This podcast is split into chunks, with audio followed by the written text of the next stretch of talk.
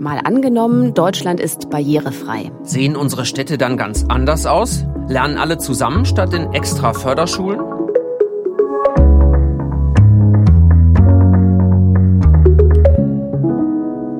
Hallo, ich heiße Vera Wolfskämpf. Moin, ich bin Justus Kliss und wir beide arbeiten im AD Hauptstadtstudio in Berlin und in unserem Tagesschau-Podcast spielen wir ja immer eine Idee für die Zukunft durch. Und heute schauen wir uns an, wie es wäre, wenn Deutschland barrierefrei wäre. Und damit meinen wir nicht nur barrierefrei auf den Straßen, in Häusern, in Bus und Bahn, sondern auch in der Schule und bei der Arbeit. Und wenn es soweit wäre, dann könnte sich die Tagesschau in der Zukunft vielleicht so anhören. Der Anteil der Führungskräfte mit Behinderung ist in Deutschland auf 5 Prozent angestiegen. Betroffenen Verbände führen das auf die bessere Inklusion und Barrierefreiheit zurück. Weil es keine Förderschulen mehr gibt und alle gemeinsam lernen, seien die Bildungschancen gestiegen. Das setze sich in der Ausbildung und in der beruflichen Karriere fort. Auch der barrierefreie Ausbau der Städte und der von Bussen und Bahnen helfe. Deutschland barrierefrei. Wir beschreiben es jetzt so als Zukunftsszenario, aber eigentlich sollte es schon längst Realität sein. Deutschland hat sich nämlich 2009 mit der UN-Behindertenrechtskonvention verpflichtet, Barrierefreiheit umzusetzen. Ja, aber wir sind ja noch längst nicht am Ziel und auch deshalb demonstrieren jedes Jahr am 5. Mai übrigens in ganz Europa Menschen mit Behinderung für ihre Gleichstellung. Und dieses Jahr bist du am Brandenburger Tor bei der Demo gewesen, Justus. Genau, und mit einer Demonstrantin, Sigrid Arnade, die sitzt im Rollstuhl, habe ich mich länger unterhalten. Und jetzt hast du sie nochmal getroffen, um mit ihr über unser Zukunftsszenario zu sprechen. Genau, da kam sie, also Sigrid Arnade, gerade vom Treffen mit einer Abgeordneten im Bundestag und da war sie zusammen mit ihrem Kollegen Ottmar Miles-Paul und die beiden setzen sich schon ewig für Rechte von Menschen mit Behinderungen ein. Sigrid Arnade sitzt seit 36 Jahren im Rollstuhl und Ottmar Miles-Paul sieht und hört sehr schlecht. Wie stellen sich die beiden unser barrierefreies Deutschland denn vor? Ja, wir haben angefangen damit, wie es denn wäre, wenn Sie mit dem Zug zum Beispiel von Berlin nach München fahren wollen. Ah, das wäre super. Also, es würde bedeuten, ich muss nicht vorher das anmelden, dass ich gerne mit dem Zug fahren will, sondern wir könnten spontan sagen, Ottmar, lass uns doch dieses Wochenende in München verbringen. Ich könnte ebenerdig in den Zug reinrollen. Ich müsste mir keine Gedanken machen, gibt es da eine Toilette oder nicht, sondern wir könnten einfach dahin. Das ganze Leben wäre so viel entspannter und so viel leichter. Wie wäre das bei Ihnen? Entspannt ist ein sehr gutes Stichwort. Ich höre ja schlechter und sehe schlechter. Das heißt, wenn ich eine Reise antrete, habe ich immer so eine Grundanspannung. Man muss unheimlich auf Zack sein, wenn sich mal ein Gleis ändert oder sowas. Ich muss immer sehr gut aufpassen, dass man das akustisch mitkriegt, dass überhaupt sowas auch dann angezeigt und durchgesagt wird. Und wenn ich in Zug einsteigen würde, dann hätte ich die Gewissheit, dass man auch die Haltestellen gut und verständlich durchsagt. Denn ich sitze oft an den Regionalzügen, dann wird nicht durchgesagt, wo man ist oder nur manchmal. Ich kann natürlich diese Bahnschilder nicht sehen, wenn man am Bahnhof einfährt und man hat immer so eine Anspannung. In einem barrierefreien Deutschland wie wäre das dann mit dem Einkaufen? Oh, das Einkaufen wäre toll. Ich würde in Laden gehen. Die Schilder sind nicht so klein. Die Regale, das wäre nicht immer alles so hoch. Man würde besser rankommen. Die Kassen, die wären besser durchfahrbar. Und ich könnte Leute fragen, die auch wirklich assistieren, also die helfen. Ja, und ich melde mich dafür auch gerne an und sage, ich komme um 14 Uhr. Könnt ihr mir entsprechend helfen? Man käme in alle Geschäfte rein. Dann gäbe es vielleicht auch in den großen Supermärkten Wagen, Einkaufswagen, die ich eben mit dem Rollstuhl runterfahren könnte, was es in anderen Ländern auch schon viel mehr gibt. Also es wäre insgesamt unproblematischer. Wollen wir mal in den beruflichen Alltag gucken. Wenn Deutschland barrierefrei wäre, hätten Sie dann rückblickend eine andere berufliche Karriere gemacht? Ja, ich glaube schon, weil man hat so die Schere im Kopf, was kann man. Also mir ging so als sehbehinderter Bub im Schwabenland, alle die Mitschülerinnen, Mitschüler, die haben immer, oh, ich werde das und übermorgen wollten sie was anderes. Und bei mir, da war so eine Schere am Anfang schon im Kopf, weil was war denn? Was blieb denn für die blinden Sehbehinderten? Der Masseur oder irgendwie sowas oder der Korbbinder sogar, der Bürstenbinder und Korbflechter. Und ich glaube, ich wäre ganz anders ins Berufsleben gestartet. So habe ich mir mühsam Felder erkämpft, wie es ist, eine Veranstaltung zu moderieren. Es war und es ist auch immer noch sehr anstrengend, weil man sich ständig beweisen müsste. Was würde ein barrierefreies Deutschland in der Gesellschaft ändern? alle hätten Vorteile. Diejenigen, die mit den Kinderwagen unterwegs sind, die sich vielleicht drei, vier Jahre ärgern und dann vergessen sie es wieder. Und wir hätten, glaube ich, auch ein anderes Verständnis vom Alter. Denn wie oft haben Leute Angst, nur weil sie nicht mehr laufen können richtig, müssen sie aus ihrer Wohnung in ein Altenheim ziehen. Also ein barrierefreies Deutschland hätte ganz, ganz viele barrierefreie Wohnungen. Und ich glaube, das würde uns auch viel mehr Angst nehmen, was ist, wenn ich jetzt mal irgendwas nicht mehr kann, weil man könnte es leichter kompensieren und wäre nicht sofort ausgeschlossen. Also wie gesagt, ich glaube, das wäre ein super Land. Ja, ich denke, wenn Deutschland wirklich barrierefrei wäre, wäre ein ganz wichtiger Punkt, die Arztpraxen wären barrierefrei. Ich habe ja nicht die freie Arztwahl, die eigentlich festgeschrieben ist, sondern ich muss mir Ärzte auswählen, danach, ob sie in einer barrierenfreien Praxis praktizieren und nicht nach ihrer Qualifikation. Man würde ja, viel selbstverständlicher die Stärken, Schwächen von anderen Menschen wahrnehmen. Was wir schon beide sagten, die Scheren in den Köpfen würden reduziert. Das ganze Leben würde entspannter. Es wäre das Paradies auf Erden. Tja, da haben wir ja schon unser Best-Case-Szenario. Ja, genau. Fertig mit unserem Podcast.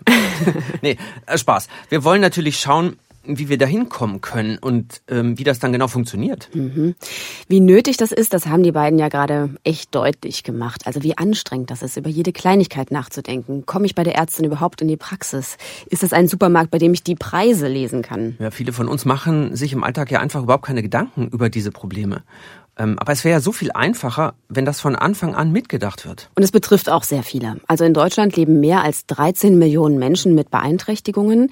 Im Teilhabebericht der Bundesregierung wird klar, sie sehen ihre Familie und Freunde seltener, weil es für sie schwieriger ist, zu ihnen zu kommen. Sie haben in der Stadt viele Hürden, ob der Fahrstuhl nicht geht oder Aushänge schlecht zu lesen sind oder Durchsagen nicht zu verstehen. Automaten schwer zu bedienen, Geländer fehlen. Also da gibt's eine ganz, ganz lange Liste. Tatsächlich eine lange Liste. Aber das ist ja alles eigentlich eine Aufgabe für Stadtentwicklung. Also gleich so planen und bauen, dass kein Mensch mehr behindert wird. Wie das gehen kann, damit beschäftigt sich Martin Knöll. Er ist Architekt und Professor für Entwerfen und Stadtplanung. Er forscht also dazu, wie Städte gebaut sein müssen, damit alle Menschen gut darin leben können. Und von ihm habe ich mich mal durch die Stadt der Zukunft führen lassen. Da fällt zunächst mal auf, dass wir in einem Radius von 500 Metern ganz viele Orte des alltäglichen Lebens erreichen können. Da ist ein Supermarkt oder ein kleiner Dorfladen, da gibt's ein Café, es gibt einen öffentlichen Raum, einen Platz oder einen Park, in dem ich mich gerne aufhalte. Es ist eigentlich die Stadt der kurzen Wege. Mhm.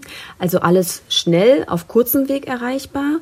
Und wie schaffe ich es dann, wenn ich heute an Straßen mit Bordsteinkanten, Ampeln und anderen Herausforderungen denke, dass möglichst viele Menschen möglichst wenig Hindernisse haben. So ein Beispiel ist die Bordsteinkante, die einen Zentimeter hoch ist.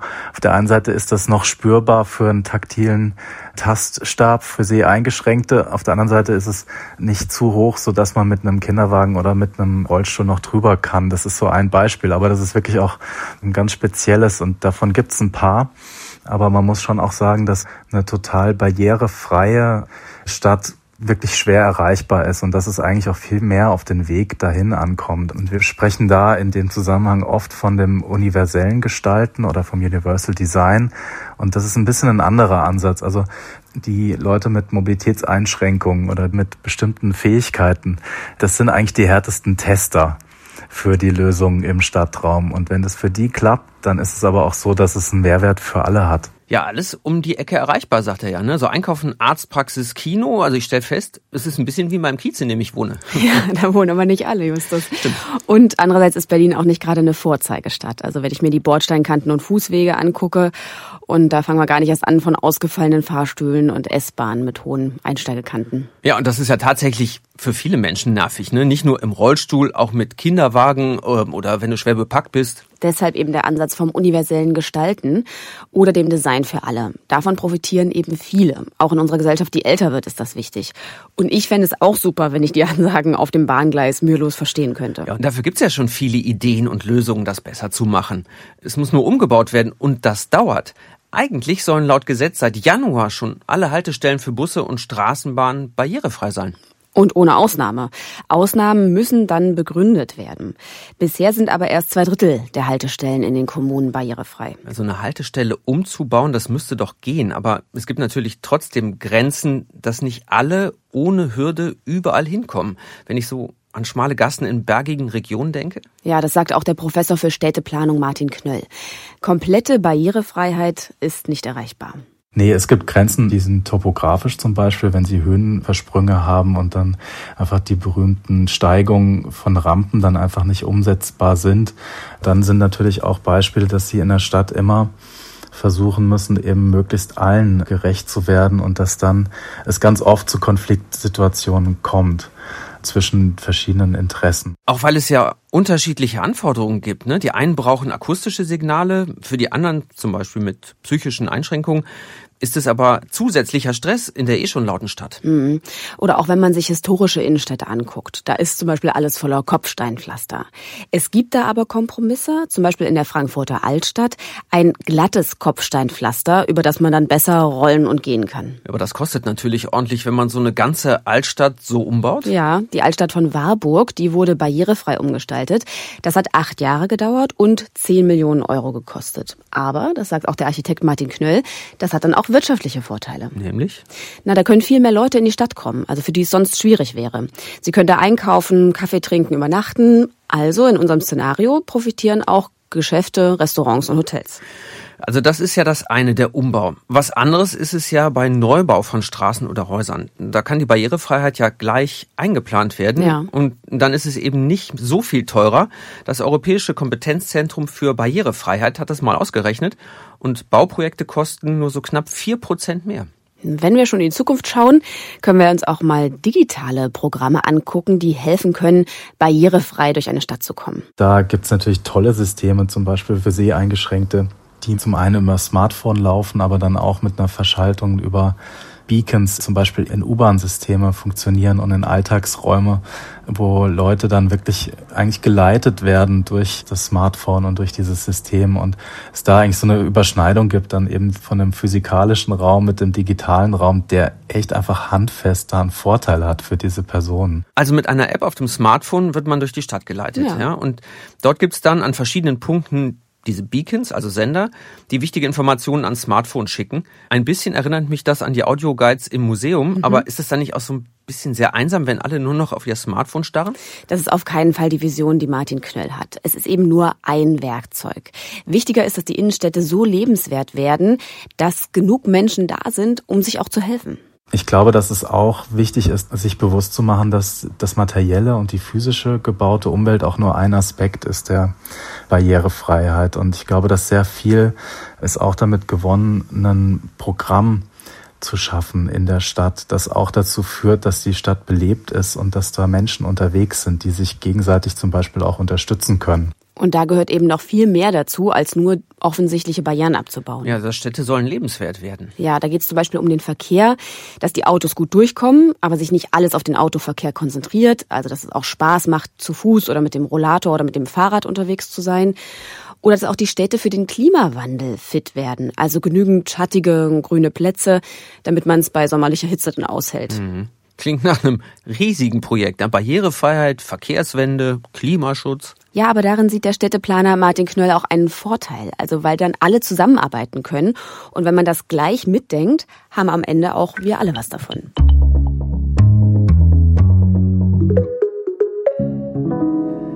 Bei unserem Zukunftsszenario Deutschland barrierefrei wäre es aber nicht damit getan, einfach nur baulich alle Hürden zu beseitigen, sondern es geht auch darum, dass alle teilhaben können. Also niemand ausgeschlossen ist, zum Beispiel in der Schule. Das heißt Inklusion. Also wenn alle Kinder und Jugendlichen, egal welche Besonderheiten oder Einschränkungen sie haben, gemeinsam lernen können. Auch dazu hat sich Deutschland mit der UN-Behindertenrechtskonvention verpflichtet, aber es ist nur an wenigen Schulen umgesetzt. Auch hier ist also das Ziel noch lange nicht erreicht. Stattdessen gibt es sehr viele Förderschulen für Kinder mit Behinderungen.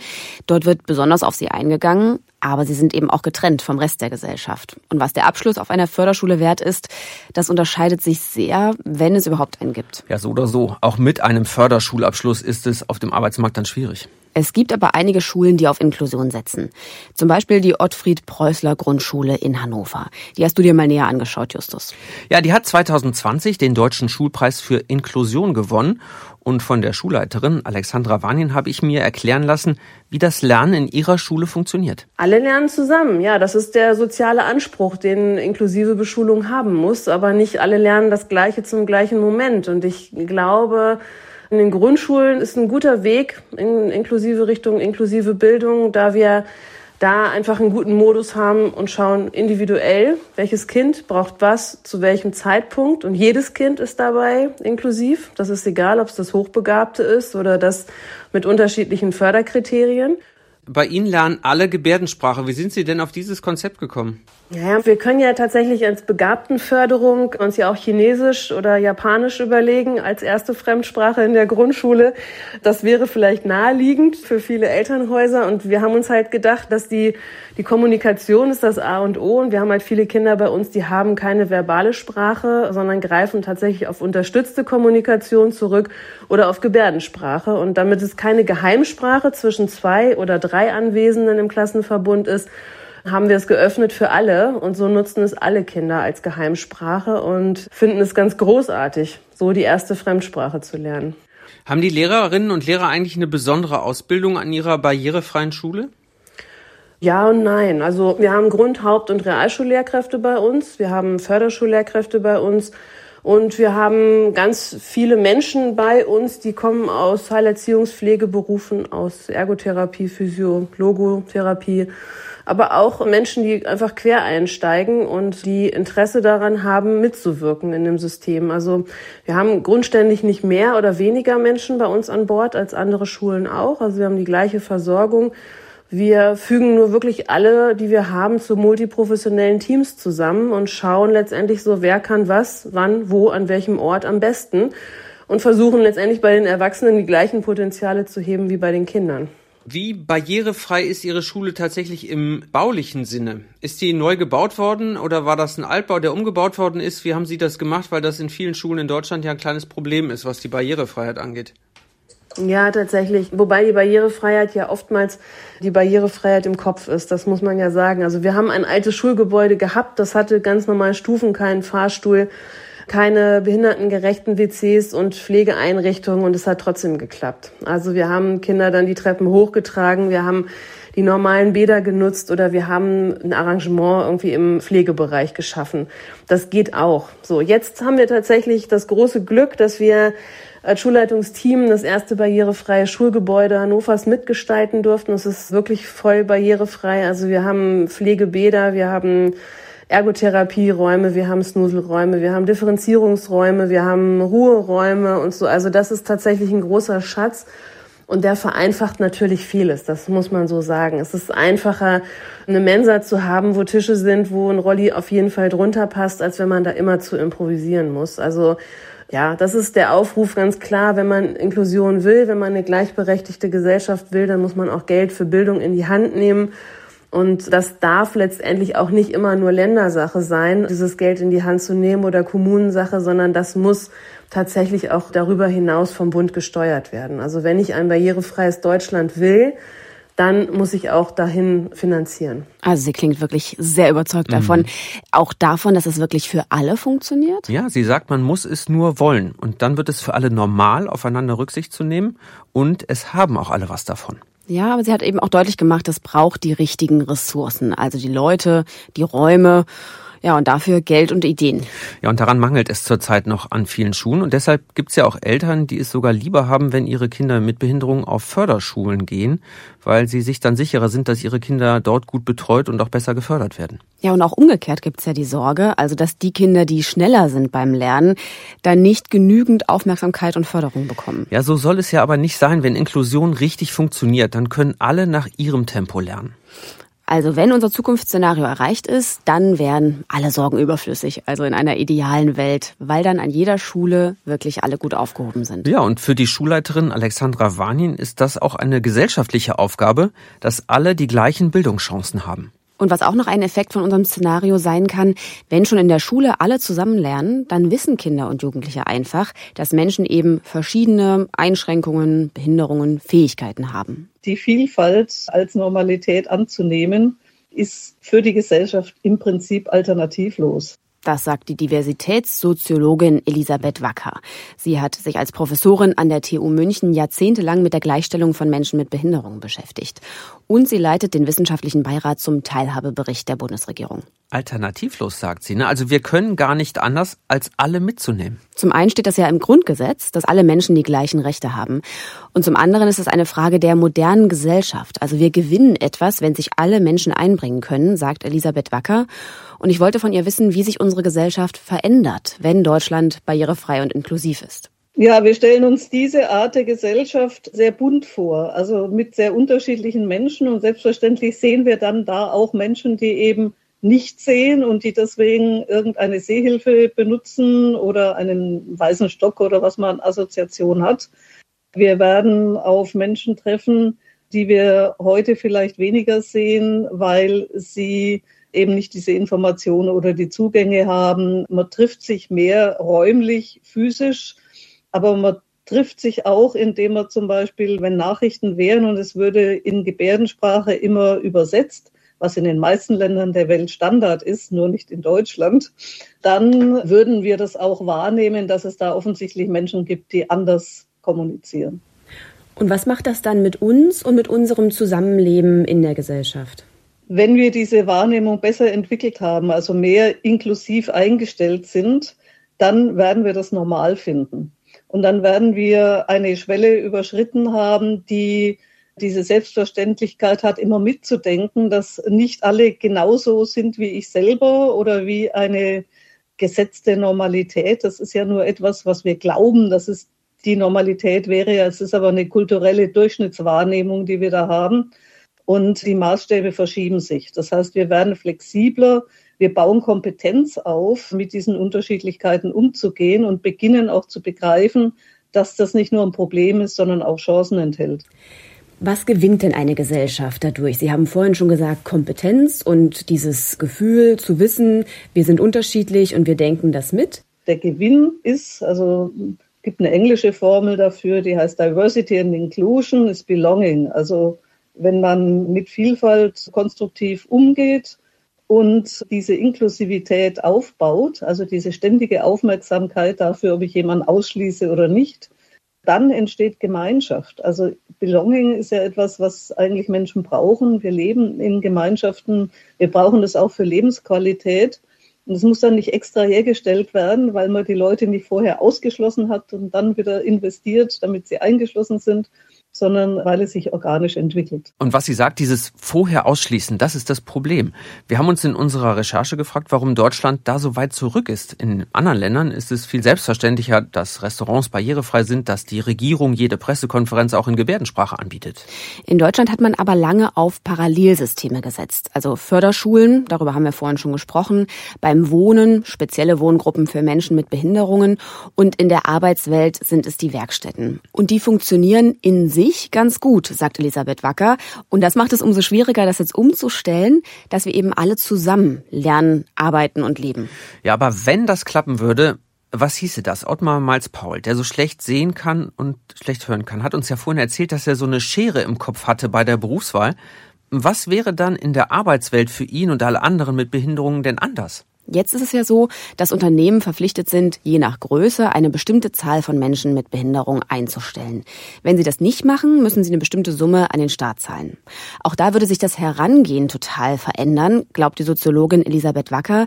Die Unternehmen würden viel offener schauen, wen brauche ich denn? Was muss die Person können? Also wo ist eigentlich die Ressource einer Person? Was kann sie vielleicht besonders gut? Was kann sie einbringen in meinem Betrieb. Man kann sich eine Gärtnerei vorstellen oder eben ein großes industrielles Unternehmen, also ganz, ganz unterschiedlich.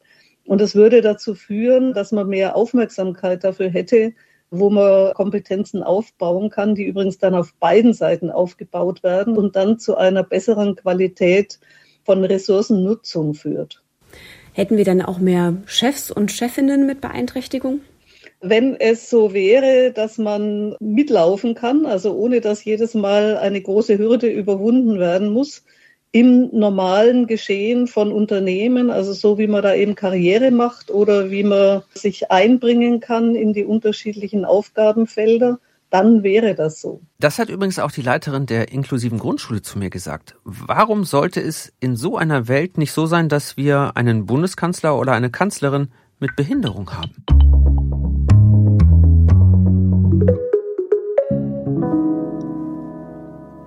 Wie es im besten Fall läuft, das Szenario haben wir ja vorhin schon am Anfang der Folge gehört.